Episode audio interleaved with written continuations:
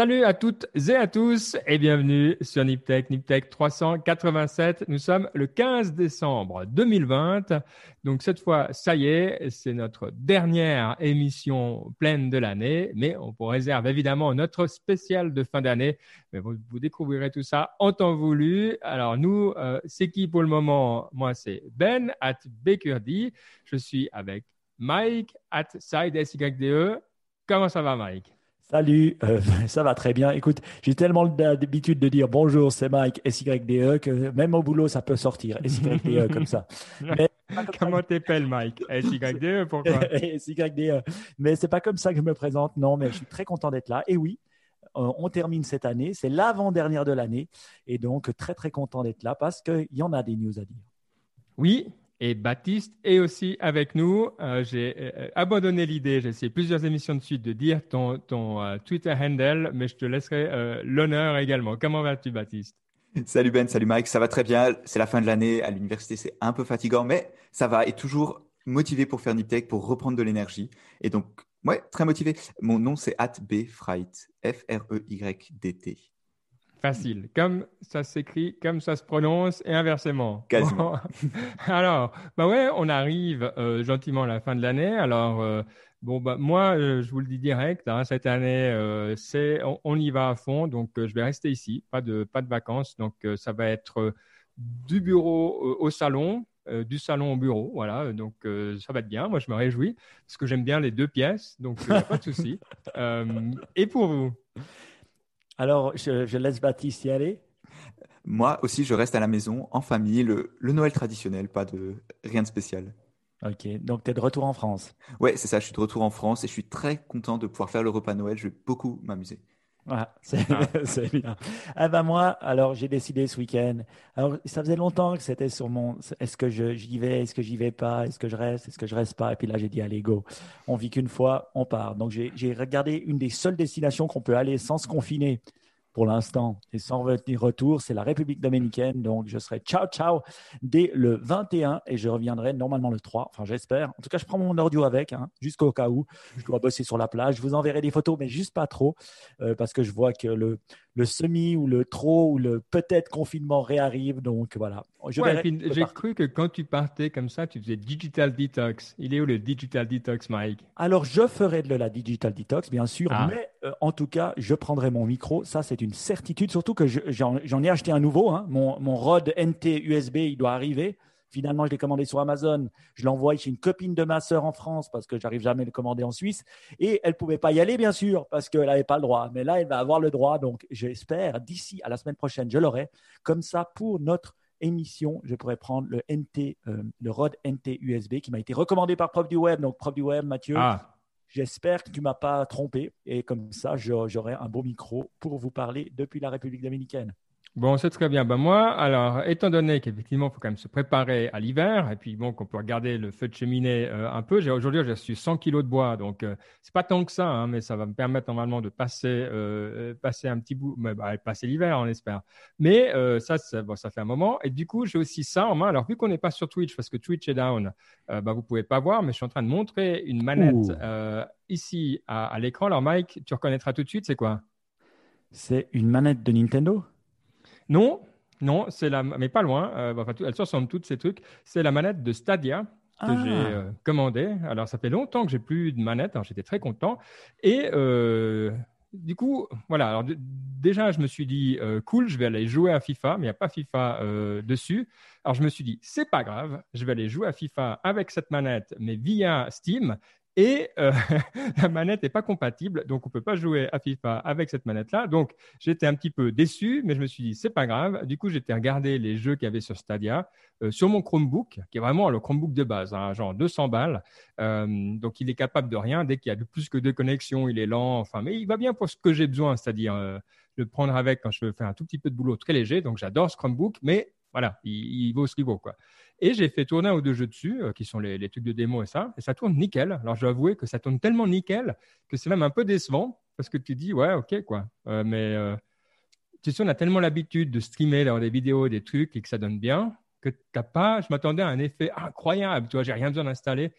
Mais c'est tellement bien intégré, c'est tellement logique, c'est tellement normal que ben voilà, je suis un peu déçu de Stadia, mais pas de leur faute, mais je suis plus déçu de ma réaction que de Stadia parce que ça marche vraiment flawless. Alors, j'ai une super bonne connexion Internet qui maintenant est passée à 10 gigas, donc je suis très content. Ça fait quoi d'avoir du 10 gigas? Ben, ça fait que tous les appareils que j'ai, il n'y en a pas un qui est capable d'arriver à 10 gigas, donc, euh, donc ça ne change rien. Quoi. Mais, et, euh, voilà. et moi, j'ai une question sur Stadia. Euh, on, dit pas de login, donc ça veut dire que tu n'installes rien, tout se fait dans le Chrome, dans le, dans le browser Chrome? Ouais, c'est vraiment du stream. C'est comme si tu pouvais jouer sur, sur YouTube. Tu tu te mets, ça stream, ça donne bien, les graphiques sont là. Enfin, tu alors bon, euh, moi, sincèrement, euh, je vois pas de différence. C'est au point. Alors, comment ça se passe avec la manette? Donc, tu euh, enregistres, tu vas sur le, le, site de Stadia et puis ta manette, elle passe via ton Wi-Fi en fait. Donc, euh, c'est que tu n'as pas besoin de la connecter à ton, euh, pas besoin de la connecter à ton, à, ton device. Quoi. Donc là, tu parce qu'évidemment, ça serait un petit peu problématique. Quand tu joues sur ton ordinateur et que tu veux jouer sur, euh, sur Steam, par exemple, enfin, c'est le jeu qui passe par Steam, là, il y a un câble, puis ça devient une manette normale. Mais sinon, pour les jeux Stadia, tu es en réseau local et puis ça passe par ton routeur, ça passe sur le Wi-Fi. Donc, franchement, c'est hyper, hyper fluide. Euh, et comme je l'ai dit, ben, y a, je vois pas de différence. Donc, le truc, c'est que, tu vois, c'est voilà, c'est bien, c'est le futur, on est dedans, mais en même temps, euh, je sais pas, je sais pas ce que. Moi, j'ai une question. Est-ce qu'il y a, alors, je suis pas un gamer, hein, vous le savez tous, hein, vous qui nous suivez depuis longtemps. Euh, est-ce qu'il y a cyber, est-ce qu'il y a cyberpunk? Oui, exact. Je suis jamais venu. Est-ce qu'il y a cyberpunk 2077 Écoute, c'est une bonne idée. oui, de ce que je, de ce que j'ai vu, oui, oui, il est dedans. Ok. Euh, mais comme c'est un jeu qui est visiblement et pas, euh, enfin, demande d'être encore un petit peu travaillé, euh, bah, je l'ai pas essayé. Mais euh, je sais pas combien. It's now available to buy and play on Google Stadia. Ouais, c'est marqué. Ok. Bah parce que j'ai entendu dire que c'était un bon release, non? Tout le monde est plutôt content. Ça fait 10 ans qu'ils attendent. Non Alors que ça fait 10 ans qu'ils attendent, c'est juste. tout le monde est plutôt content, pas trop. Hein. C'est un peu le jeu vidéo. J'ai l'impression qu'il y a, j'ai rarement vu un jeu qui, le jour de sa sortie, plus il y a d'attente, plus en général tu entends les gens râler. Tu sais, c'est un peu, c'est, disons, la communauté des gamers, elle est un peu irrationnelle parfois. J'ai l'impression. Ne critiquons surtout pas les gamers. Non, non, on critique pas, on les aime. Disons que parfois il y a un peu des polémiques qui semblent être superflues. Après. Oui, mais bon, voilà. Du coup. Euh, je suis quand même prêt pour, le, pour l'hiver. Là, je joue à Assassin's Creed Odyssey. Euh, il n'est pas sur Stadia non plus. Enfin, il y, a des Assassin's Creed, mais celui-là, je n'ai pas trouvé. Bref, donc voilà, je suis quand même prêt pour l'hiver. Et puis, euh, bah, ça permettra de, de, de, jouer alors qu'on n'a pas le temps. Je croyais que tu jouais aux échecs, à des choses intelligentes. Ouais, aussi, mais tu peux pas jouer. Euh, oui, tu peux jouer plusieurs heures par jour aux échecs. Moi, je le fais, mais, tu peux pas faire que ça, tu vois. Puis là, je serais bloqué dedans euh, pendant euh, trois semaines parce que je suis fonctionnaire, donc j'ai une petite vacances. donc, tu vois, à un moment, un moment, ça va la vie. oui, ça va, ça va. Franchement, faut pas se plaindre. Mais toi, euh, toi, Baptiste, euh, Stadia, parce que nous, alors je vous dis ça parce que là, je suis content, on est en Suisse, mais en Suisse, on vient de le recevoir. Hein. C'est la semaine passée que c'était euh, disponible en Suisse, c'est pour ça que, que je voulais l'essayer. Mais en France, ça fait des, des, mois et des mois et des mois que c'est là. Écoute, j'ai jamais, j'ai jamais essayé encore en France. Surtout que je vivais, en, je suis en Suisse, donc ah c'est bah. pas voilà. Mais mais je suis très curieux d'essayer maintenant parce que mon ordi que j'ai pour les cours, il est pas vraiment capable de faire tourner des jeux, donc peut-être que je vais me laisser tenter. Ouais. Ouais, euh, je pense que c'est idéalement idéal pour ça, ouais, effectivement. Mmh, Et puis surtout, moi, quand je pense, parce que là, je voyage plus, mais quand je vais recommencer à voyager, je me dis, je prends mon petit ah. Chromebook avec, plutôt que toi, qui, et puis je pouvais pouvoir jouer la même chose. Alors maintenant, ce qui me fait peur, je sais pas s'ils nous font les mêmes coups que quand tu joues, tu sais, quand tu vas regarder des vidéos, euh, et puis d'un coup, tu es géolocalisé, euh, géofencé à mort. ça, j'espère que c'est pas le cas tu vois, ils disent ce jeu n'est pas disponible aux États-Unis ou ce jeu n'est pas disponible là où tu es. Euh, j'espère que ça ne sera pas le cas, mais je crois pas. Hein, de ce que j'ai vu, euh, si c'est disponible, c'est disponible partout. Donc, euh, ouais, c'est cool. Mais tu peux pas jouer, tu peux jouer offline? Non. Ah, ok. Parce qu'il n'y a pas de calcul. Avion. Ouais, bah alors dans un avion, tu peux pas jouer offline. non. Dans un avion, tu es dans la merde. Tu es dans la merde, ouais. L'avion, je pense, c'est le dernier endroit où tu pourras utiliser ça, je pense. Ouais, surtout le ping, tu as quand même besoin, de, la latence doit être basse. Donc, c'est aussi le bon côté de la fibre. C'est pour ça que mon expérience, elle est nickel. Toi, j'ai une latence de 2 millisecondes et puis des, des, je suis à 1 giga euh, down. Donc, euh, ouais, non, c'est, pour, dans ce, dans ce contexte-là, euh, franchement, c'est hyper bien. Et je pense que c'est fait pour ça. Alors après, tu vas dire, si tu as tout ça, pourquoi tu as un ordi à 200 balles? Ouais, c'est la question. Mais je pense que quand, effectivement, ouais. Et je sais pas, il y a, y a un truc bah, je suis pas un gamer, donc tu vois, moi, je suis un peu, euh, voilà, je, je, je j'ai pas encore tout compris exactement comment ça s'utiliserait, mais à la longue, ça va venir. La pièce va tomber, puis je vais capter où on peut l'utiliser, comment on peut l'utiliser, etc. Donc c'est cool. Enfin bref, voilà pour Stadia qui débarque en Suisse après des mois et des mois plus tard. Comme d'habitude, on a la... Mais bon, voilà, ça arrive ça arrive. Bref, on va parler des news maintenant, des trucs un peu plus chauds qui sont pas, qui arrivent en même temps pour tout le monde, avec Bah, je pense qu'on continue à voir, euh, et, pour conclure l'année, c'est aussi une réflexion intéressante, parce que ça fait euh, quelque chose dont on a parlé toute l'année, c'est toutes les euh, nouvelles régulations, les nouvelles contraintes qui sont posées à, l'industrie tech. Alors, ce n'est pas nouveau du tout, mais ça se matérialise de plus en plus en, en, Europe et aux États-Unis. et dans le reste du monde aussi d'ailleurs. Donc il y a une nouvelle loi européenne qui, sur la vie privée qui arrive. Baptiste, est-ce que tu peux nous dire en quelques mots de quoi il s'agit? Oui, alors c'est la... je ne pense pas que c'est la loi qui est très importante. C'est-à-dire que le, souci, c'est qu'il y a donc une nouvelle loi pour protéger la vie privée des utilisateurs qui arrive en, qui va être mise en place le 20 décembre en Europe. Et cette loi, elle a la fâcheuse, euh, le, fâcheux petit problème qu'elle euh, elle rendrait les mécanismes de détection de la euh, de la pédopornographie impossible. C'est-à-dire qu'aujourd'hui, pour euh, quand vous uploadez des vidéos, notamment sur euh, Facebook, sur Google Drive, je pense. Facebook, c'est l'un de ceux qui le font plus. Ils, euh, automatiquement, ils passent dessus des algorithmes pour vérifier si votre vidéo, elle fait partie d'un pool de vidéos de pédopornographie qui a déjà été identifié. C'est-à-dire que quand on détecte des nouvelles vidéos, on les met dans cette base de données et ensuite on teste si les nouvelles vidéos, elles, sont déjà dans cette base de données. Un peu comme Shazam, si vous voulez, on, on utilise la même technologie que ça. Et donc, ça, c'est quelque chose que les géants de la tech font de manière complètement complètement volontaire, c'est-à-dire que Facebook, pour éviter que ce soit qu'on leur crie dessus parce qu'ils font pas ceci, cela, ils le font volontairement. Mais cette nouvelle loi, elle le rendrait illégal dans l'Union européenne sur des, sur des mm. bases de, protection de la vie privée. Et donc, ça pose clairement un problème parce qu'on dit d'un côté, il faut que Facebook protège notre vie privée, il faut que Google protège notre vie privée, etc., etc. Et de l'autre côté, le, quand on dit oui, Facebook doit, doit encrypter nos conversations, Facebook ne doit pas euh, utiliser d'algorithmes qui, euh, ouais, qui violent la vie privée, etc., ben on voit que c'est deux choses ben, qui sont en contradiction et que faire des lois, c'est juste quelque chose de compliqué. Il y a forcément des compromis à faire. Et donc, je pense que ça, c'est pour ça que j'ai mis la news parce que je pense que c'est un très, très bon, euh, un très, très bon exemple des problèmes que c'est de faire des lois, quoi. Ah ouais, ok. Je suis en train de, de, lire. Alors, c'est des, des, beaux documents. Hein. Euh, on ah mettra tout ça en note de l'émission. Euh, ouais, Mike, qu'est-ce que tu en dis? Moi, pensif, hein, non, mais euh, parce que j'attendais l'avis de l'expert qui travaille dans les drones pour la Confédération. Donc, je me disais, ben, il va, il va avoir quelque chose à dire sur les nombreuses lois qu'il doit lui-même créer, mais, ou aider à créer. Mais moi, moi, moi finalement, c'est vrai que c'est ce revers de la médaille qui m'étonne pas. Je veux dire, dans la protection de la vie privée, il y a toujours une, un bout de ta vie privée que tu es prêt à pas protéger pour justement la protection, comme j'utiliserai le terme en anglais, du better good, du bien de la société. Euh, mm. ben voilà, tout ce qui est protection de l'enfance, tout ce qui est ça, tout ce qui est euh, euh, truc criminel, je veux dire, c'est évident qu'on est tous contre. Donc je pense que oui, à la vie privée, même si les libertariennes peut-être ne seraient pas rien et rien ne seraient pas d'accord avec moi, mais je pense que c'est là où s'arrête où s'arrête la protection de la vie privée des gens. Et une loi, bah, j'imagine, peut-être Ben là qui peut aider, c'est vrai qu'il y a souvent des exceptions à des lois ou des explications un peu plus euh, prononcées. Mais c'est intéressant de voir que bah, voilà, on ne peut pas que protéger. On doit aussi mettre des garde-fous. Et ce genre de garde-fous, on, on, s'accorde tous à dire, enfin pour 99% de la population, 99%, que c'est bon. Ouais, euh, effectivement, ici, en fait, je, je m'étais un peu perdu dans le, pour vous dire dans, dans, l'esprit, parce que je vois qu'il y a une opinion qui a été euh, sortie. Donc, les opinions sont en général les agences euh, européennes qui font des propositions euh, de, modifications réglementaires. Donc, c'est vrai pour nous, c'est vrai pour tout. Donc là, on a une opinion justement sur cette directive de, qui s'appelle 2002-58 euh, ici. Donc, euh, ça, s'explique tout seul.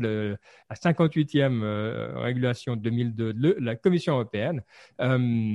et donc, j'étais en train de me dire que, tu vois, que c'est typiquement le genre de truc où la loi enfin la directive euh, prend à des effets qui arrivent le 20 euh, décembre et euh, cette opinion elle est sortie genre le 10 novembre. Tu vois, donc des fois c'est un petit peu c'est un petit peu à la que tu que tu réagis. mais je suis d'accord avec toi, Mike. Des fois on se rend compte qu'il faut aussi ben voilà, de redéfinir la loi, même si son, son intention est claire. C'est quand tu la mets en place que tu te rends compte que des fois, tu prends un peu tout le monde avec. Quoi. Est-ce qu'on n'a pas le même problème avec l'encryption finalement? Oui, exact. ouais. C'est vraiment un problème similaire. Euh, et, je pense que tous ces problèmes, ce qui montre vraiment, c'est vraiment de dire qu'on ne peut pas dire Oh, euh, Facebook, c'est les méchants, et il suffit de faire une loi, il suffit de break them up, ou il suffit de faire ceci ou cela, et ça va résoudre le problème. C'est des, des, soucis qui sont compliqués. Il faut parfois accepter cette complexité finalement. Oui, mais on est tous d'accord de dire que Mark Zuckerberg est très méchant. Et il veut dominer le monde avec sa plateforme, et puis qu'il faut quand même euh, le break them up, non? Ouais, écoute, ben, on, peut, on peut en parler vu que c'est ouais. un thème euh, qui, qui arrive. Euh, donc la, la, la, Federal Trade euh, Commission a porté plainte contre Facebook. Alors, elle n'a pas toute seule, elle a porté plainte avec une bonne quarantaine de procureurs généraux des États américains. Donc, il y a ça au niveau fédéral, hein, William Barr qui est, connu, mais il y a les mêmes au niveau des, États euh, qui ont évidemment le, droit aussi. Et pourquoi est-ce qu'ils ils sont intéressés à ça? C'est parce que le antitrust, allez réécouter notre épisode sur l'antitrust euh, qu'on a fait avec Mike, euh, qui était sympa. D'ailleurs, je me suis, euh, je me suis replongé là-dedans. c'est, ça touche aussi tout ce qui est le, le, au commerce entre les États, hein, parce que maintenant on oublie un petit peu ça ici en Europe en tout cas, mais il y a énormément de lois qui touche le commerce entre les États euh, aux États-Unis. Et ça, date de l'époque de la Constitution où c'était quand même moins fluide que maintenant euh, à l'intérieur. Donc, bref, du coup, ça leur donne des droits. Euh, et c'est pour ça qu'ils se joignent à, cette plainte qui est en, fait, vise à sanctionner Facebook pour, en particulier, étouffer la concurrence, en, mais donc en particulier avec le rachat de WhatsApp et Instagram, Instagram 1 milliard et WhatsApp 19 milliards, si je ne me trompe pas. Euh, et donc, ils, prennent ça vraiment comme preuve qu'il euh, y a une pratique euh, pas déloyale, mais anticoncurrentielle de la part de Facebook. Prédateur, oui, ouais. prédatorienne, on va dire. Je ne sais pas si c'est un mot français. Oui, et la, question intéressante, c'est quel est le, quel est le méfait hein? et Donc, dans l'émission, Mike, tu l'avais très bien souligné, depuis les années 80, aux États-Unis, le, quand on parle d'anticoncurrentiel, on pense au prix final pour le consommateur, ou au prix final pour les industries si, tu abuses, mais souvent c'est pour le consommateur euh, ou la consommatrice, euh, qu'on a dit qu'on parlerait dorénavant inclusif dans Niptech, donc on va le faire. Euh, et puis, euh, ici, ce n'est pas le cas, vu que les services sont gratuits. Donc, pourquoi est-ce qu'ils peuvent le faire quand même? C'est qu'il y a deux choses qui sont hyper intéressantes. Si vous écoutez la procureure générale de l'État de New York qui, lance, euh, qui explique la, plainte, ou la procédure, c'est qu'elle dit, d'une part, ça réduit le choix, donc, à ce niveau-là, il semblerait qu'ils considèrent que c'est moins bon euh, pour les, consommateurs et consommatrices. Et puis, d'autre part, c'est euh, ça réduit l'innovation, ça étouffe l'innovation. Et ça aussi, c'est considéré comme étant un mal en soi suffisant pour justifier une plainte. Euh, et l'idée, donc, la seule façon, et là on revient au cas des années 80 comme AT&T, où ils se disent, si on les sépare et qu'ils sont assez gros, pour se différencier, ils vont être obligés d'innover parce que sinon, euh, bah, simplement, ils n'auront pas de valeur ajoutée. Donc, le fait de les break them up, comme tu dis, Mike, euh, eh bien, ça va les, forcer à se différencier. L'exemple, euh, j'étais dans le rendez-vous tech avant, on en a parlé aussi, vous pouvez aller écouter là, ce sera un peu la même discussion, mais l'exemple que, que j'ai pris là-bas, c'est ce que prend souvent le prof Galloway dans, dans Pivot, c'est de dire dans YouTube, par exemple, si YouTube était séparé de Google, eh bien, la première chose qu'il ferait, c'est un moteur de recherche, parce que euh, ce serait le, plus low-hanging fruit. Et du coup, ça serait une façon efficace de recréer de la concurrence dans le monde de la recherche. Donc, est-ce que tout ça, maintenant, je suis curieux d'avoir votre avis, d'une part, est-ce que le fait de ne pas avoir d'innovation, le fait de ne pas avoir le choix, c'est un mal suffisant pour justifier une plainte? Et d'autre part, est-ce que dans l'hypothèse où on les séparait, vous vous attendriez à ce qu'il y ait vraiment de l'innovation dans le domaine des réseaux sociaux Donc, c'est des grandes questions. Euh, Mike, tu en dis quoi, toi? Bah, moi, ce que je trouve intéressant, et puis j'entendais aussi euh, une belle discussion dans This Week in Tech euh, que, que j'écoute encore assez souvent. Eux, ils ont lu les 140 pages. Donc, ce qu'ils semblaient dire, c'est que la première, c'est que ce, ça semble très bien écrit. Et même des gens qui sont des spécialistes de la tech le disent. C'est très compréhensible, c'est et c'est bien. Ça a l'air d'être vraiment bien réfléchi pour pouvoir attaquer euh, Facebook sur tous les moyens. Alors, comme on disait avant, on disait tant que le prix descend, c'est bon ça veut dire qu'il y a de la concurrence pour les. Euh, enfin, ça veut dire que le consommateur bénéficie, donc c'est bien.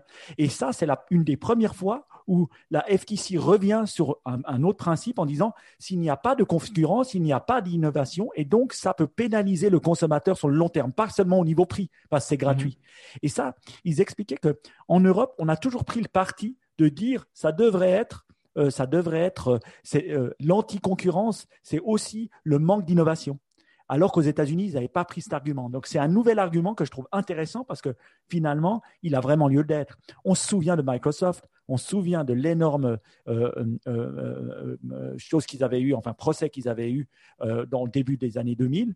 Et qu'est-ce que ça a fait? Ça avait commencé à bundler, vous vous souvenez, Internet Explorer, tout ça, et ça a permis de l'innovation de Firefox, ça a permis de l'innovation de Chrome, et ça a permis d'être là et puis d'avoir pas tous euh, Internet Explorer et d'avoir une grosse innovation. Donc, on voit que ça marche. Donc, je trouve ça intéressant. Maintenant, mhm. pour moi, il y a trois, euh, quand on regarde Facebook, il y a trois choses. Il y a WhatsApp, euh, il y a deux choses pour moi. Il y a WhatsApp et il y a les Facebook Ads. Alors, nous, on utilise Facebook. Donc, maintenant, on appelle Facebook Ads Instagram et Facebook. Donc, pour les sociétés comme nous, c'est quand même plus simple. Tu vas, tu utilises Facebook Ads, tu peux pinpointer et Instagram et Facebook, c'est quand même plus cool. Mais tu n'as pas beaucoup d'innovation, c'est vrai. Alors, moi, je pense que est-ce que l'obligation, est-ce qu'il faut obligatoirement spinner, euh, euh, sortir WhatsApp? Ça, c'est un point d'interrogation. Ou est-ce qu'il faut mettre des garde-fous dans WhatsApp? Ça, c'est une autre chose. Mais splitter Instagram et Facebook, ça, c'est sûr. Et une chose aussi qui serait bien de faire, c'est que ces gens, c'est qu'on les oblige, qu'on les punit quand ils copient. Un exemple, hmm. Instagram Stories, où là, franchement, c'était une énorme copie de Snapchat personne n'a été puni pour ça. Et finalement. mais, ce n'est pas l'endroit pour punir. Là, toi, tu as, des, des, droits sur le copyright, tu as des droits sur la mm. propriété intellectuelle. Tu as quand même beaucoup d'endroits déjà où tu peux faire valoir euh, ta propriété intellectuelle. Moi, je ne suis pas très chaud pour l'idée de se dire encore un endroit de plus, euh, parce que copier et recycler, euh, c'est vrai pour les arts, mais c'est vrai aussi dans le monde de la tech. À un moment donné, c'est aussi bénéfique pour tout le monde. Toi, c'est mm. pas non plus que l'idée des stories, c'était le, le, truc qui te fait ah, tomber même, la chaise. Quand même. Non, non. Alors là, je suis, je suis pas d'accord avec toi. Ah, je veux dire, c'est Snapchat qui l'a. Non, non, c'est Snapchat qui l'a inventé. Il oui, alors blatantly copie. Et puis c'est ça qui a fait le succès d'Instagram. Avant, c'était que des photos. Euh, c'est vrai, l'explosion d'Instagram et des stories, euh, c'est une copie euh, de, de, Snapchat. Je sais pas. c'est assez étonnant ce genre de choses qui ne peut pas être protégé. Mais voilà, ça c'est peut-être une autre discussion. Ouais. Pour toi, Baptiste? Moi, je pense qu'on est en train. Enfin, il y a vraiment deux choses différentes. Il y a d'un côté, est-ce que ça augmenterait l'innovation? Peut-être. Effectivement, peut-être que YouTube ferait un moteur de recherche. Mais de l'autre côté, est-ce qu'il ferait un moteur de recherche vraiment différent? Aujourd'hui, je veux dire, ce qui définit beaucoup le moteur de recherche Google, c'est quoi? C'est sa taille et le fait qu'il soit basé sur la pub. Si YouTube faisait un moteur de recherche, il serait quoi? Ce serait un gros moteur de recherche qui serait probablement financé par la pub parce que YouTube est financé par la pub. Donc, hmm. certes, ça, ça ramènerait peut-être un peu d'innovation, mais je ne pense pas que ça résolverait tous les problèmes qu'on a aujourd'hui avec les géants de la tech, comme par exemple les problèmes de modération sur Facebook ou les problèmes, euh, par exemple, le fait qu'il y ait globalement deux, sur Internet, il y a deux sociétés. Si, tu veux faire de la pub, il y a, ouais, il y a deux ou trois sociétés. Je ne pense pas que ça changerait fondamentalement les choses. Et je ne pense pas que passer d'un marché avec euh, trois alternatives à dix alternatives, ça change fondamentalement les choses. D'autant plus qu'on aurait pas les casser finalement ça changerait pas la, mécanique de base. La mécanique de base de l'Internet aujourd'hui, c'est quoi? C'est que le winner takes all. C'est-à-dire que si vous êtes un moteur de recherche, bah, globalement, il y en a un. Il y en a peut-être. Google a peut-être été spécialement bon, donc il y en a un au lieu d'en avoir peut-être deux ou trois. Mais dans l'absolu, ce qui gouverne l'Internet, c'est vraiment cet effet de, réseau. Et on n'aura pas les casser, bah, globalement, il sera toujours là, l'effet de réseau. Et donc, je pense que c'est, même si ça peut résoudre certains problèmes, comme peut-être l'innovation, et encore, ça se débat. Par exemple, pour reprendre juste l'exemple de Microsoft, Microsoft, ce qui les a fait tomber, c'est pas qu'on a, les a interdits de bundler Internet Explorer. Ce qui a vraiment changé Microsoft, c'est l'arrivée du mobile. Et ça reste questionnable, disons, que l'intervention du législateur a changé quelque chose à son arrivée dans le mobile. Donc, moi, je dirais que c'est un peu, on essaie de faire faire trop de choses avec ce break them up. C'est une bonne remarque parce que même quand on lisait justement, alors on parlait de Standard Oil dans notre euh, émission Antitrust parce que tout vient de là, hein, dans la fin du 19e siècle.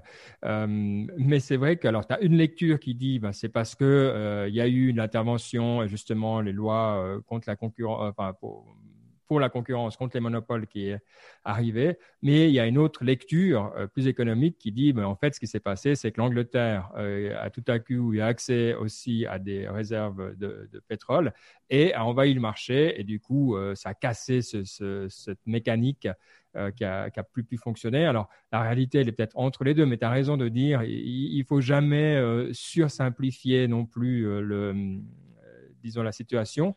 Mais je pense que c'est aussi un signe du temps. C'est peut-être les deux vont ensemble. On sent qu'il y a une faiblesse, on sent qu'ils sont arrivés à un point d'inflexion. Et puis, c'est une, euh, petite étape de plus. Moi, sincèrement, je pense qu'il y a quelque chose à faire là. L'autre chose qui est importante, c'est que quand on fait, disons que si cette euh, euh, procédure-là échoue, c'est fini pour des années. C'est le genre de truc, mm. euh, c'est comme les votations au Parlement, que c'est un sujet qui ne marche pas, tu ne reviens pas euh, le jour d'après avec. Ici, si ça fonctionne bien et que Facebook euh, doit prendre des mesures, pas forcément c'est séparé, il y aura d'autres. Et, là, je veux dire, mm. là, si tu es Amazon et Google, là, tu peux commencer à transpirer méchamment. Si ça, ça rate, à mon avis, ils peuvent être tous tranquilles et puis aller voilà, boire des mojitos à... C'est où que tu vas? À Punta Cana Punta Cana. ça sonne bien, Morito. Bon, ils seront virgin puisque je ne bois pas d'alcool. Mais voilà, c'est bien. Mais ça, j'en aurai au moins.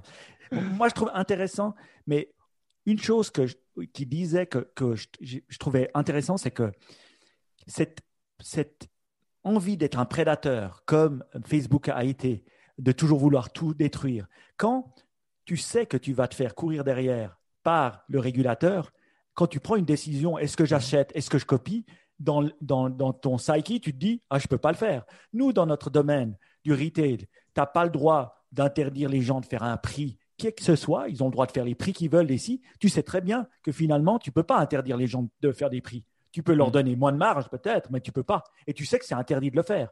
Donc, dans la discussion, tu as intérêt à ne pas le faire parce que tu sais que c'est illégal et que tu peux te retrouver euh, condamné. Et ce genre de choses, finalement, ils ont tellement été libres depuis 20 ans, depuis le dernier truc, c'était Microsoft, euh, qu'ils sont, ils n'arrivent même pas à concevoir qu'ils peuvent être euh, euh, splittés.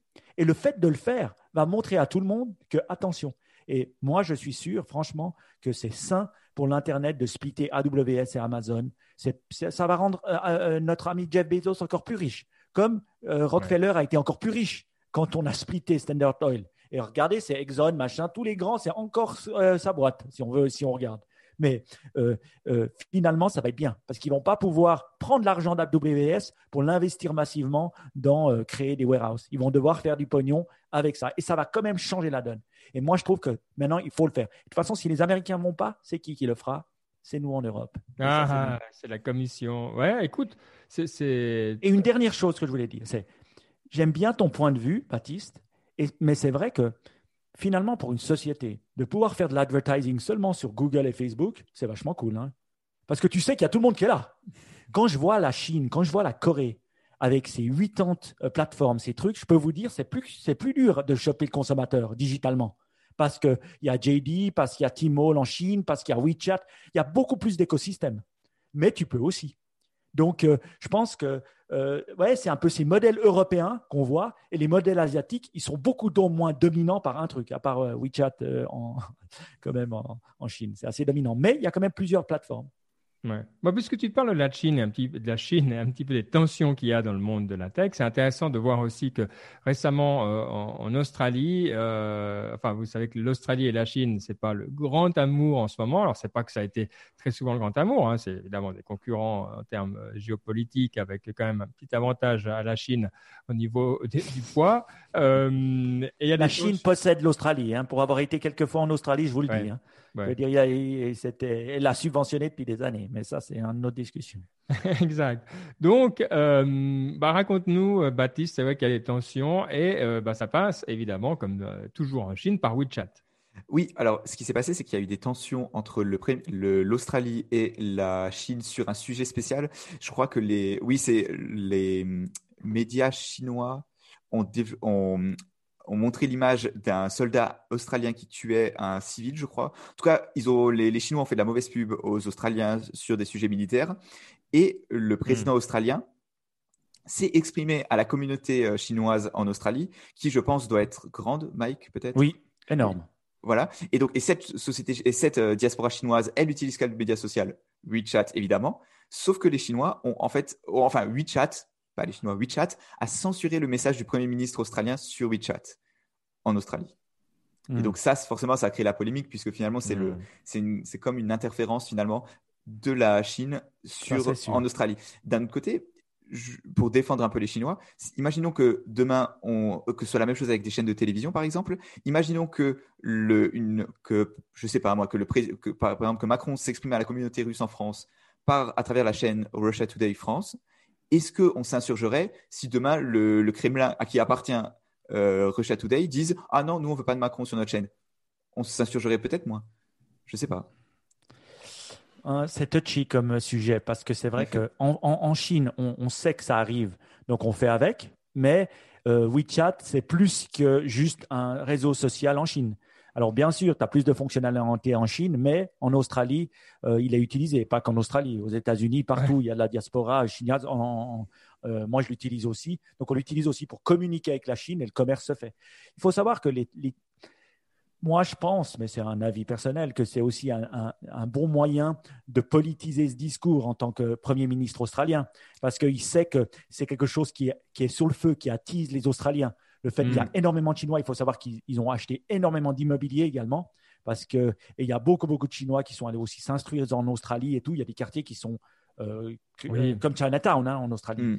Tous vos marchés au plein centre de Sydney ou au plein centre de Melbourne, franchement, euh, il y, a beaucoup, beaucoup d'Asiatiques chinois. Donc c'est vrai que je pense qu'il y a un petit, c'est un petit côté populiste à la Trump qui utilise ça pour, pour, bah, pour parler à un certain électorat. Moi, je le vois plutôt comme ça, mais voilà. Mm. Ouais. je pense qu'on le truc qu'il y a, c'est que c'est vrai que nous, on ne se rend pas compte ici, WeChat, c'est toujours la même chose. Euh, l'impact que ça a. Toi, Mike, tu connais mieux, mais c'est vrai que euh, c'est assez euh, colossal. Mais ça va toujours dans ces. Enfin, c'est normal hein, qu'on arrive maintenant, enfin, après des années, des années, pour nous qui, qui suivons ça depuis, bah, depuis les débuts de tous ces trucs. c'est vrai que ça arrive, mais c'est intéressant de voir le temps que ça prend aussi, quoi. Euh, parce que c'était une des questions euh, que, Melinda, qui était l'autre intervenante dans le rendez-vous texte, disait. Mais mais tout ça, on voyait venir au moment où tu rachètes WhatsApp, au moment où Facebook rachète Instagram. Je veux dire, c'est pas que toi, tu tombes pas de la chaise en disant, mon Dieu, ils sont anticoncurrentiels aujourd'hui, tu vois.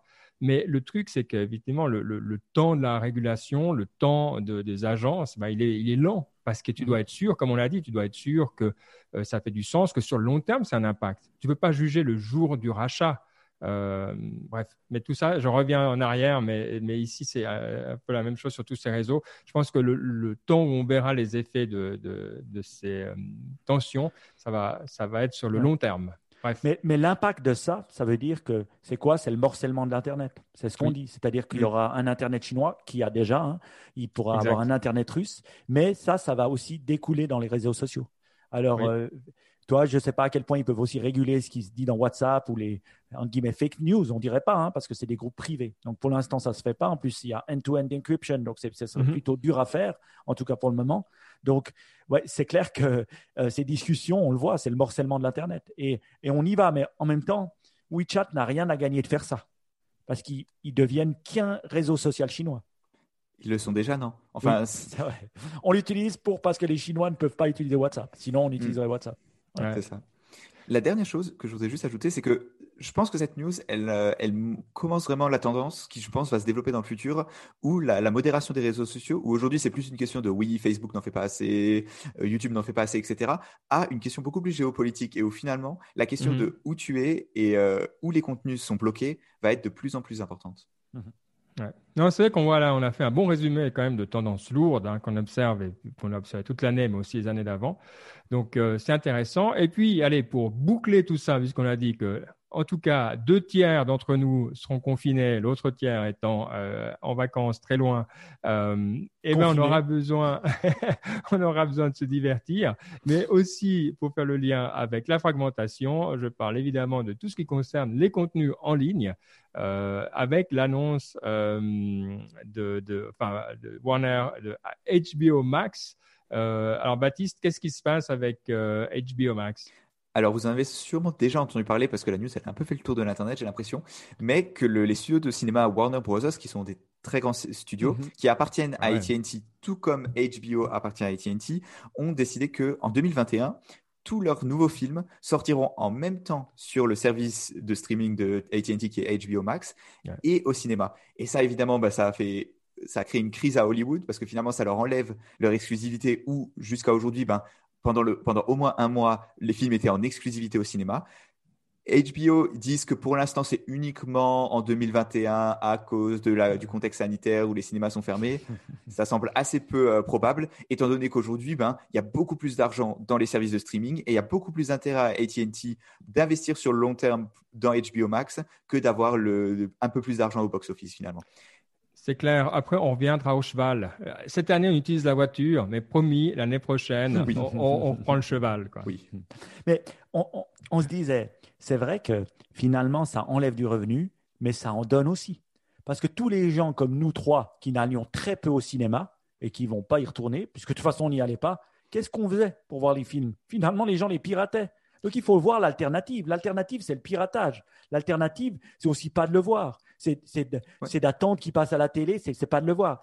Donc, l'alternative est géniale. Ça donne aux gens qui sont des cinéphiles d'aller les voir au cinéma. Génial. Voilà. Et mhm. euh, j'entendais Kara Swisher qui disait une chose vraie. Depuis quand C'est quand la dernière innovation du cinéma? La 4D La 3D mhm. ces horribles lunettes que tu mets ici, la 4D qui fait bouger le siège? Je veux dire, oui, trop bien, la 5D avec le. La 5D, non, mais je, veux dire, dans, nos, dans, nos sièges à la maison, l'innovation, elle n'a pas arrêté. Alors, pas tout marche, mais franchement, maintenant, on a des, des bars qui sont incroyables, des télés qui sont assez incroyables. Je veux dire, même mieux que les écrans de cinéma, finalement. Et mm. ça a innové. Puis de l'autre côté, on n'a pas innové, on est toujours aussi coincé. J'ai toujours mal aux jambes quand je vais au Cinoche. Alors quand je suis chez moi posé, j'ai pas mal aux jambes. Hein. je peux m'étaler. Et euh, donc finalement, l'innovation. Toi, tu n'as pas, pas 200 euh, grammes de popcorn à, à, à 8 francs. Ah, ben, j'aime pas les popcorn. Et puis euh, finalement aussi, je dois me déplacer. Et puis, donc, moi, je comprends ça. Et, et, je, et je pense que finalement, on a tout à gagner. En tout cas, les studios ont à gagner. Peut-être les cinémas pas. Mais les studios, eux, ils ont à gagner. on parle, je pense qu'on est dans le même thème qu'avant, c'est-à-dire qu'effectivement, si tu veux amener de l'innovation, il faut qu'il y ait une incentive. Et puis, effectivement, le fait que si la seule façon que tu as de motiver les gens à venir te voir, c'est parce que on les interdit de regarder ailleurs, c'est franchement, euh, c'est pas très défendable. Alors, la question, c'est qu'on se pose depuis des années, c'est quand est-ce que ça va arriver? Intéressant qu'il faille une crise finalement pour faire le tipping point. Enfin, c'est pas, enfin, c'est pas surprenant, c'est souvent comme ça mais euh, c'est clair que moi, je me réjouis de voir qu'est-ce qu'ils vont offrir. Déjà, peut-être arrêter de nous mettre, euh, je sais pas comme c'est en France, hein, mais en Suisse, moi, ce qui me tue, c'est que tu arrives, tu te poses, tu as déjà 10 minutes de plus. Oui. Alors, tu as payé ton billet. Excusez-moi, mais, ça va Oui, ouais, Je paye Netflix 10 balles par mois. Et puis là, je paye, tu payes 20 balles pour aller au cinéma où tu vois de la pub. Tu es là, et non, mais ça va la tête. Je dis, ok, merci, mais non. Incroyable. Mais c'est vrai que, ben voilà, bah, ça c'est un des côtés euh, positifs. Donc, euh, bon, je pense qu'on n'est pas une très bonne euh, équipe parce qu'on n'a pas l'air d'avoir quelqu'un qui, qui, fait l'avocat du Non, mais qu'est-ce qui est le problème dans tout ça? C'est que nous, on n'a pas HBO Max. Et pour l'instant, il me semble que c'est que américain. Parce que moi, c'est que américain. Et ça, c'est désagréable parce que HBO, ils n'ont rien de mondial. HBO, c'est des purs produits américains. Et des fois, quand on allait en Asie, à Taïwan, parce qu'ils euh, ils sont très connotés, tu voyais HBO. Mais sinon, tu ne pouvais pas. Donc, j'ose espérer qu'ils vont faire comme Disney, parce que Disney, bravo à eux, ils ont été plus qu'américains. Ils ont réussi à se développer dans le monde entier rapidement. Et j'espère qu'ils vont prendre HBO Max parce qu'ils ont énormément de séries euh, qui peuvent aussi nous amener euh, que, j'aimerais bien, que j'aimerais bien voir ici. Alors euh, voilà. Ça, pour à partir de 2021, la deuxième partie de 2021 en Europe. Ah oui? Pas partout en Europe, en ah Espagne et dans les pays nordiques, et puis après peut-être ailleurs. Hmm. Ouais, c'est compliqué parce que AT&T c'est une société américaine. Euh, et euh, donc qui est plutôt orienté vers le marché américain. HBO est, rarement sorti de, des États-Unis et beaucoup de leurs séries sont diffusées par d'autres par d'autres sociétés. Et le souci c'est ben, que si ah, ils, peuvent pas lancer HBO Max en Europe, par exemple en France, imaginons ils peuvent pas lancer HBO Max en France si Game of Thrones n'a que le droit d'être diffusé sur OCS, qui est ceux qui diffusent les séries HBO en Europe. Donc c'est ça aussi le souci. Ah ouais. Mhm. Mm. C'est qu'ils ont eu un, plan pourri qui maintenant leur, euh, leur euh, colle au basque. Ils ont eu un, modèle de vente à travers des distributeurs au lieu d'un vente direct aux consommateurs. Mais ça fait des années qu'on leur dit. Mais HBO, ils ont été nuls pour ça. Hein. Franchement, ils sont pas bons. Quand tu vois les créateurs de contenu que c'est, je veux dire, quand tu regardes les... Alors moi, j'ai trouvé un bypass à ça, et je vais vous le dire. C'est si vous vous abonnez à Sky, ça coûte 5 francs par mois. En tout cas, en, Suisse, c'est ça. Donc, je pense que c'est 5 euros. Eh bien, eux, ils ont tout le catalogue HBO. Non, ça en France, non, par exemple. Ah, tu vois Et eh ben là, euh, sur Sky, on a tout le hmm. catalogue pour 4 balles par mois. Alors, je les ai eu les trois premiers mois gratos et vous savez quoi? Je continue à payer maintenant. La même chose avec Disney+. Il y a eu grand débat dans la famille. Euh, ma femme me dit arrête de payer ces trucs. Puis je lui dis mais on achète un film par mois. Un film par mois, on a payé euh, Disney+. Donc il suffit de regarder un film par mois et on l'a payé. Donc c'est quoi le problème? Et une sortie au cinéma avec les trois ans, avec les deux enfants et le popcorn. Et là, tu as Disney Plus et Netflix pour toute l'année. Ouais. bon, c'est juste. Euh, intéressant en tout cas. Bon, on a fait le tour un petit peu, mais j'aimais bien ces nouvelles parce que, euh, je pense que vraiment, euh, il va, ça va être intéressant en 2021. Ça mûrit, ça mûrit, et puis on va arriver, euh, je pense, à des décisions euh, et peut-être à des cartes qui vont être un peu rabattues en 2021. Donc, on se réjouit de voir où tout ça nous mène. Alors, on a eu un Ask Niptech pour euh, cet épisode. Donc, merci beaucoup. quelle est la question ou la réflexion? La question, c'est une question de Fabrice Croiseau sur notre groupe WhatsApp. Ah, ouh, attention, le, maître. Et qui, suite au rachat de, Microsoft, de Slack par Salesforce, nous demande pourquoi Microsoft ne construit pas un concurrent eux-mêmes à Salesforce. D'ailleurs, il y a quelques années, euh, Microsoft, on avait, il y a des rumeurs que Microsoft rachèterait Salesforce. Et euh, autour de LinkedIn, parce que la plupart des entreprises et les contacts, bah, ils sont déjà dans LinkedIn et toute la signalétique client pourrait être mutualisée, ce qui n'est pas dans le cas de Salesforce aujourd'hui. Et alors, je vais laisser Mike répondre parce que ça, c'est le souci avec Salesforce, c'est que c'est le genre d'outil. En fait, j'ai aucune idée de ce que c'est. Franchement, la question, je la comprends à peine. Donc, Mike, qu'est-ce que tu en dis? Ah, Alors, ça, c'est une première. Ouais. Alors, ça, c'est d'habitude, c'est plutôt l'inverse. Ouais. Là, c'est bien. ouais, je me sens, je me sens moins vieux du coup. Et euh, euh, Salesforce. Donc, Salesforce, c'est quoi? C'est un CRM. C'est un CRM client. Donc, CRM, ça veut dire? Un, Customer Relationship Manager, c'est-à-dire comment tu fais pour avoir une base de données clients qui sont à toi et puis pour leur envoyer des newsletters, leur envoyer des mobiles euh, trucs, leur euh, euh, mettre toutes les interactions que tu as avec ce client. Et c'est ça. par hein? exemple, la pub ciblée que je reçois pour ton entreprise, c'est à cause de Salesforce? C'est grâce à Salesforce, oui, parce que maintenant on utilise Salesforce, on utilise Salesforce pour le faire, pour le targeter, parce que Salesforce, ils ont racheté pas mal de choses qu'ils imbriquent dans Salesforce.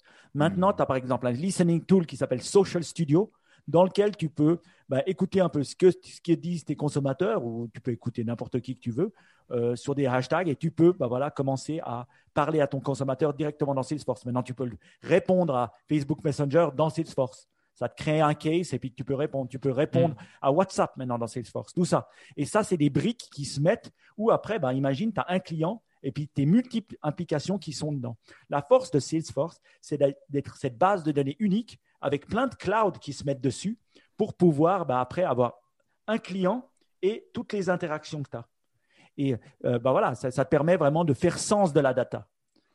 Bah, c'est ça le problème. Sinon, bah, tu as plein de, plein de data partout, puis tu n'arrives pas à faire sens de la data parce que finalement, tu fais sens de la data en ayant un consommateur au milieu. Et pour nous qui avons implémenté Salesforce, c'est ça qui a été dur, de faire sens de cette data, d'avoir un seul consommateur, multiples interactions. Voilà. Et ce n'est pas mm. facile à faire. Maintenant, LinkedIn. Alors, LinkedIn, c'est différent parce que LinkedIn, c'est vraiment un outil B2B. Ce n'est pas un outil B2C. Je veux dire, c'est assez limité. C'est-à-dire, tu, tu, euh, tu peux l'utiliser, et nous on l'utilise, mais c'est un outil où tu veux parler à des gens pour faire du business. Ce n'est pas mm. que des gens euh, qui euh, achètent des produits de, consommation. Donc, oui, ça peut tout à fait faire sens que Microsoft utilise LinkedIn pour le mettre dans leur. Ils ont un, ils ont un CRM, hein, ça s'appelle Microsoft quelque chose. ils ont un CRM Navision, un truc comme ça. Ils en ont un. Et ils pourraient mieux l'intégrer à LinkedIn. Ils devraient. Mais ça n'arriverait pas à la cheville de Salesforce. Pourquoi? Parce que Salesforce, c'est beaucoup plus gros que seulement LinkedIn et du B2B. Mais ils pourraient déjà faire un meilleur job de l'intégrer à leur Navision. Voilà. Donc, ma conclusion est euh, oui, mais avant de faire joujou avec Salesforce, je peux vous dire bon, bon courage. Parce que Salesforce, ils viennent de racheter Tableau, qui est euh, le, le, concurrent de Click, qui permet de faire sens de la data. Ils viennent de rajouter Slack, comme on parlait qui va nous permettre de bah, le chatter qui était nul dans Salesforce. oui. Ça, justement, c'est quelque chose que je voulais dire. je pense qu'on s'est un peu, on s'est un peu emballé la dernière fois. Slack, a priori, il l'utiliserait vraiment. Ce serait pour proposer une suite d'outils aux entreprises, mais c'est pas du tout pour leur outil principal de Salesforce, tu vois. Il l'utiliserait pas pour faire des chats avec les clients, mais il, il le garderait comme outil professionnel, tu vois, pour entre, euh, comme Microsoft Teams. Mais, mais, tout à fait. Mais moi, c'est ce que je veux. Quand je te parle de chatter, je te parle pas, de chatter. Non, non, je ne te parle pas de chatter avec les clients. Ah, je te parle de, du chatter interne qui est énorme dans, dans Salesforce qui ne permet pas. En fait, finalement, tu, Normalement, tu devrais avoir un client, puis toutes les interactions que tu fais dans ta société, tu devrais utiliser Salesforce pour le faire. Les gens ne le font pas. Pourquoi? Parce que c'est tellement nul. C'est ah. tellement nul. Si tu rajoutais juste le Slack sur ton truc, mais c'est la tuerie. Moi, je ne demande que ça. Hein. Je, je, veux dire, j'attends ça. Mais alors, Salesforce, c'est les rois de te faire payer. Donc, ça, c'est sûr qu'on ne va pas l'avoir gratos. Hmm. Mais vous abandonnez Office 365 et c'est bon. Ah non, Office 365, on ne va pas abandonner. Parce que pour nous, on a deux outils maintenant clés. On a, on a ben, Oracle qui fait finalement tout, ah, vraiment tous les trucs qui ah, font mal. Quoi. Ouais, tous les trucs qui font mal. Mais, mais finalement, Salesforce, ils ne peuvent pas encore invoicer. Ils ne peuvent pas encore te gérer tout ton stock, tout ça. Encore... Mais c'est la, la, donnée de merde qu'ils vont jamais mettre. Eux, ils prennent juste la donnée où ils font du pognon. Après, tu as Salesforce, on a Salesforce, et on a Office. Et Office, franchement, ça fait tout le reste. Donc, euh, bien sûr que non, qu'on ne va pas le laisser tomber. On aime Office 365. Ah, bon, tu fais plaisir. Bon, bah écoute, sur Oracle et Office 365, je dis toujours, on a, on a un pont vers la partie inspiration, mais là, c'est pas un pont, là, c'est, l'autoroute à 8, à 8 voies vers la partie euh, inspiration. Donc, on est d'accord. Et pour euh, commencer, eh bien, cette fois, euh, on va vous, vous demander qu'est-ce qui vous inspire? Alors, comment on va le faire? On peut le faire, évidemment, on peut le faire sur notre groupe WhatsApp, mais on va faire encore mieux et Baptiste va nous expliquer comment. Oui, alors la semaine dernière, on a lancé un sondage pour que vous puissiez nous donner, nous dire quels livres, séries, films vous ont intéressé. C'est toujours ouvert, vous pouvez toujours y aller. Et bonus, quand vous terminez le questionnaire, vous pouvez aller voir les réponses que les autres gens ont mis pour, bah, pour pouvoir voir des recommandations. Par exemple, alors j'aurais bien aimé faire un top 3 de ce qui a été cité, mais comme le disons, il y a pas, comme vous avez des avis très divers, bah, il n'y a pas des propositions qui reviennent plus souvent. Mais par exemple, il y en a, il y a un livre Laissez-moi juste. Ah non, non, moi j'aimerais pas que tu lises. Parce que je pense qu'on va reprendre toutes ces choses et on va parler le 29. Parce que je trouve que c'est ça qu'on devrait faire à cette truc de fin d'année. Ils doivent encore le remplir. Comme ça, on va le dire. Parce que sinon, c'est trop facile. On leur donne déjà des trucs. À part si le livre est si incroyable que ça. Non, je n'ai pas encore lu, du coup, je ne peux pas savoir. ok, donc, si vous voulez savoir, écoutez notre émission spéciale de Exact, exact. Ou remplissez le questionnaire. Oui, ou remplissez le questionnaire. Moi, je trouve que c'est cool de remplir le questionnaire. C'est dans les notes de l'émission. Euh, tu pourras aussi le reposter sur le groupe WhatsApp et même sur, euh, sur, euh, sur Twitter, finalement. Tout à fait, tout à fait et pour que, pour que tout le monde puisse, euh, puisse le faire. Ça, je trouve c'est une super idée, bravo.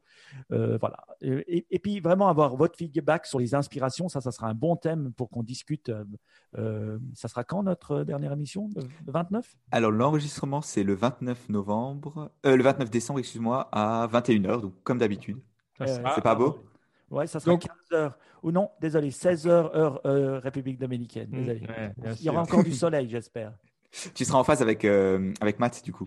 Tu, tu, sais, je, suis en train de me vanter. Et puis tout d'un coup, ce qui va se passer, il y aura énormément confinement d'ici à vendredi. Je pourrais pas partir, je serais dans la merde.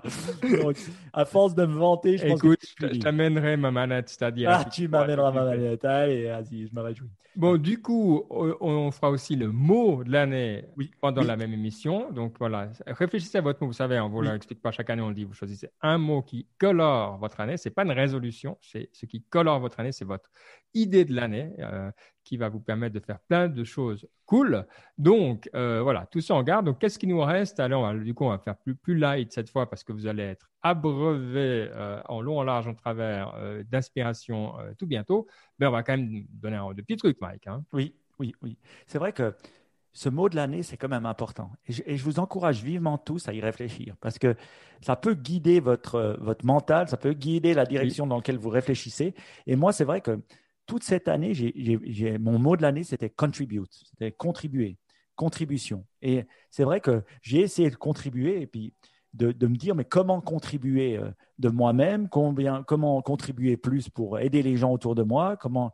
Et, et, ça guide vraiment euh, vos, vos, faits et gestes. Et c'est vrai que j'en parle pas mal aussi avec Ben de dire comment est-ce qu'on contribue.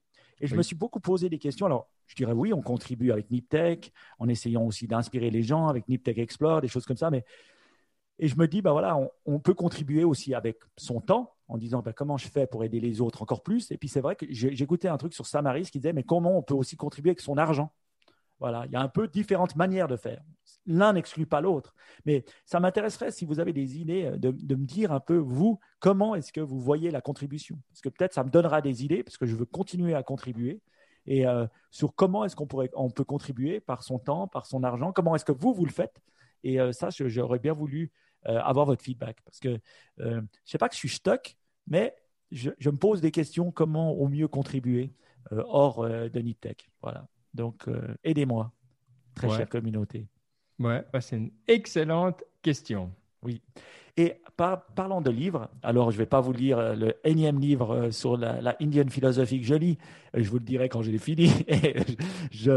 par contre, il y a les Choice Awards de Goodreads. Alors si vous ne connaissez pas Goodreads, encore un truc qui appartient à Amazon, hein, et on peut le lier à son compte et automatiquement, ben voilà, on a toutes les recommandations. Et chaque année, ils font le, le, best book de les, meilleurs bouquins de 2020. Alors, c'est assez anglophone, c'est vrai, mais il y a quand même 5 600 je répète, 5 600 votes. C'est pas mal.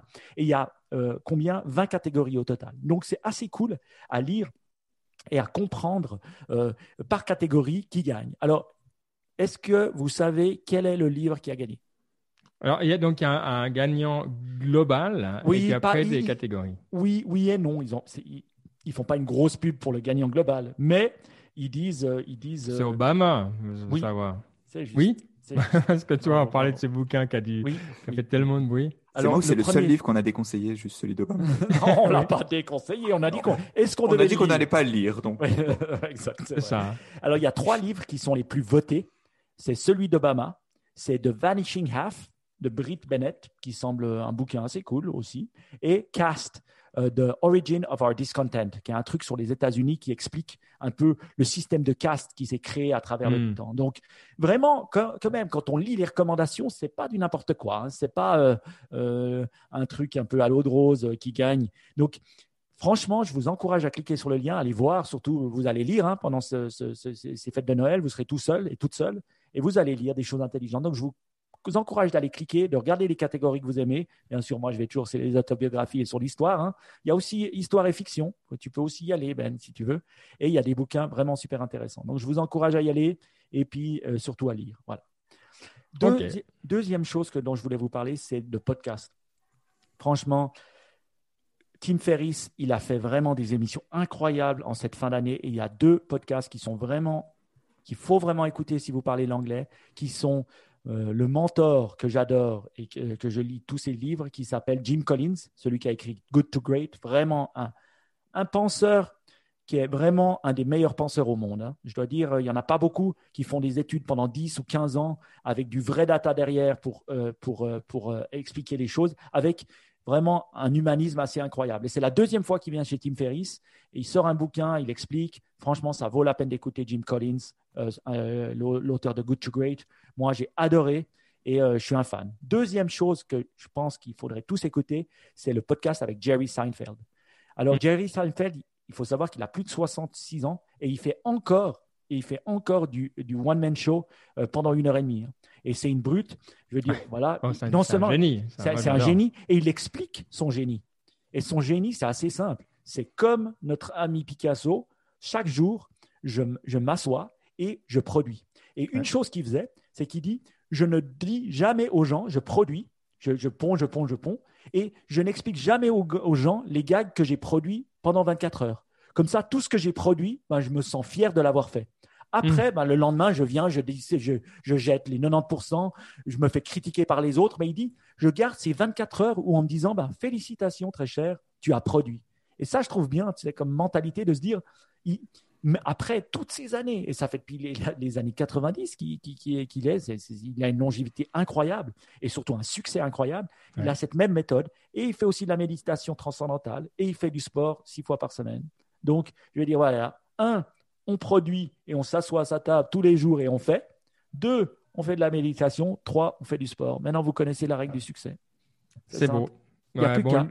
Il est, ouais, fait il est incroyable pour ça. Il a, la capacité, j'ai souvent écouté parler, mais la capacité qu'il a à se comprendre et à, c'est remarquable. Donc, je me réjouis d'écouter. J'écoute pas toujours euh, Tim Ferriss. Je ne sais pas si je vais écouter Jim Collins, mais Seinfeld, ça me parle à fond. Donc, c'est dans la to, to, read, to listen. OK. Et vraiment un autre documentaire que j'ai adoré, qui était euh, sur la newsletter de Tim Ferriss aussi, Five Bullet Friday, qui est vraiment cool, je dois dire.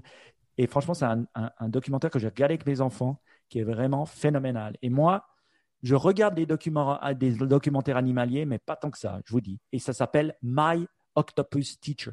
Ah ouais, j'en ai entendu parler, il c'est incroyable. C'est incroyable et c'est sur, sur Netflix et c'est vraiment euh, euh, une personne qui, en allant euh, en Afrique du Sud, en allant côtoyer une octopus, qui crée une relation avec ça et qui explique comment vit l'octopus, comment elle vit et, et les images sont incroyables, la musique est incroyable tu demandes, et le gars, il descend avec sa petite caméra comme ça, et tu n'arrives même pas à comprendre comment les images sont aussi belles. Vraiment phénoménal, touchant, incroyable. Donc, franchement, mes enfants ont aussi adoré. donc, vous pouvez le regarder en famille. Et, et spoil pas, hein, parce que tu es le master spoiler. Donc euh, là, déjà, tu en as dit beaucoup. oui, moi, maintenant, euh, ça m'a enlevé la moitié. J'ai dit My Octopus, que c'est ouais, voilà, mais maintenant, octopus. Ouais, mais maintenant, je sais qu'il y a l'octopus, tu vois. Alors, il y a eu plainte la dernière fois sur euh, le fait que j'avais expliqué le Mandalorian et que j'avais dit qu'il y avait du Jedi dedans. C'est le titre de l'émission, j'ai rien spoilé. C'était le titre de l'émission, Jedi. Donc, c'est quelle émission de l'épisode? De l'épisode. Donc, j'ai juste dit qu'il y avait des Jedi, mais quand tu commences l'épisode, c'était marqué Jedi. Donc, quand tu cliques dessus sur Disney, forcément. Donc, j'appelle mais tout le monde est sensible différemment sur le spoil. Baptiste, tu m'as dit, je respecte. Je ne vais ah, pas spoiler. C'est juste, c'est la bonne attitude. Bon, excellent. La sagesse, je précise juste la, sagesse de la pieuvre en français pour ceux qui ont Netflix français. Ah, ok, la sagesse ah, de la pieuvre. ouais, ouais c'est juste, un peu avoir en français.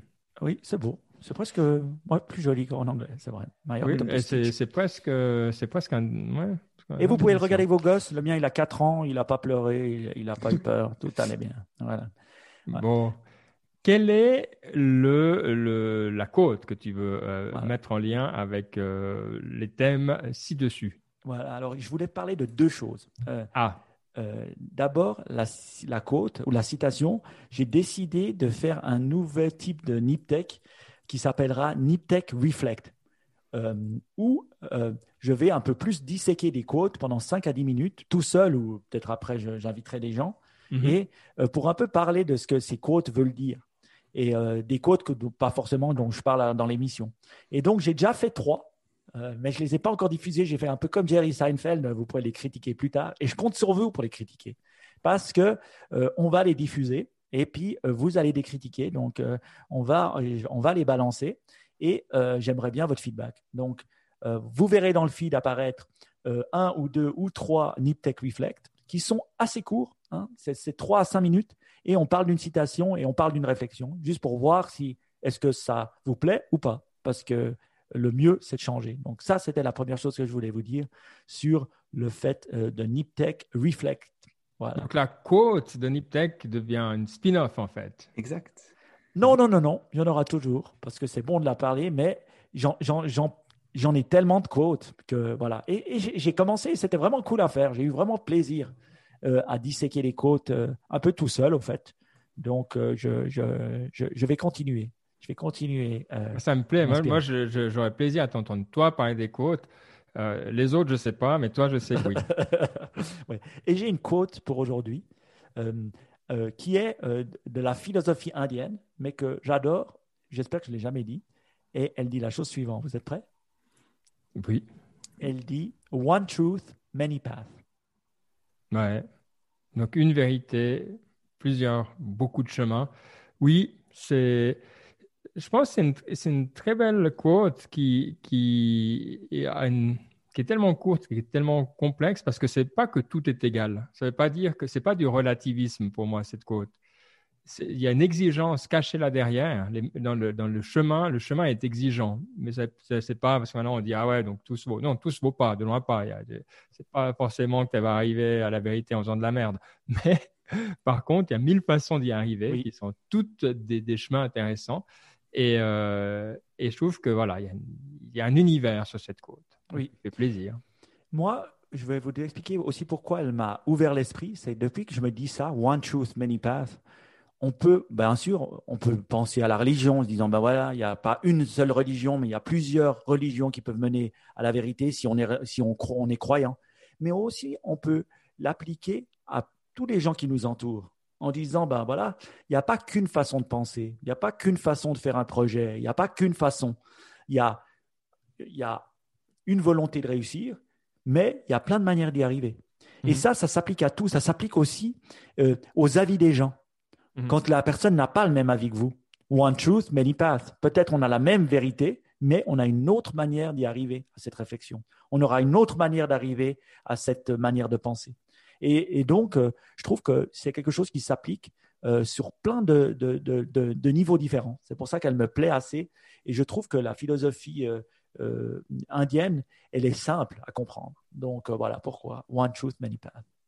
Oui, eh ben, c'est une très jolie citation de fin d'année. Il nous reste, comme on vous l'a bien dit, encore une émission à vous partager d'ici la fin de l'année qui sera avec, euh, qui sera un crossover. Alors, si vous écoutez NipTech depuis des années, il n'y aura pas de surprise. Sinon, euh, bah, il y aura un petit peu de surprise, mais évidemment, c'est avec des podcasteurs qu'on adore. Donc, vous verrez tout ça dans deux semaines. Et puis, ben, d'ici là, que vous soyez euh, chez vous ou que vous soyez loin, eh bien, profitez bien et n'hésitez pas à nous rejoindre sur la communauté WhatsApp. Euh, il suffit de nous envoyer un petit mot à info@niptech.com et comme ça, on pourra continuer à partager plein de choses. C'est, je trouve qu'on a trouvé le bon équilibre. Il n'y a pas énormément de trafic dessus, mais il y a tout le temps, on continue, des trucs intéressants. Je trouve que les sujets sont bons, les réflexions vont bien, c'est courtois, c'est poli. Euh, donc euh, voilà, ça prend un peu de temps des fois à trouver son style, même dans une communauté sur un support comme ça. Mais là, je trouve qu'on a trouvé un super style. Hein. Je ne sais pas ce que vous en mm. pensez. Ça marche bien, c'est ni trop ni pas assez. Ouais, je suis d'accord, je suis d'accord. C'est beau. Alors, profitez bien, passez de bonnes fêtes pour euh, celles et ceux qui peuvent, euh, voilà, profiter des fêtes. Et si vous travaillez, que tout ça, eh ben, profitez bien quand même. Et à tout bientôt. Ciao, ciao. Ciao, ciao. Ciao, joyeux Noël.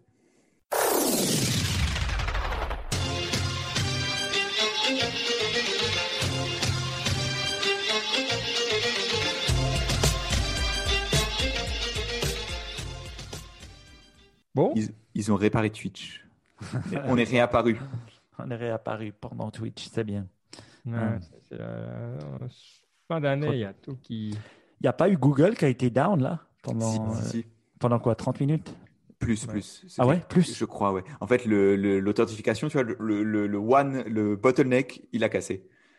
Ouf. Oh là là. Ah, c'est pas cool. À cause d'un quota de merde sur un disque quelque part. Ah ouais? Ouais, sûrement ça.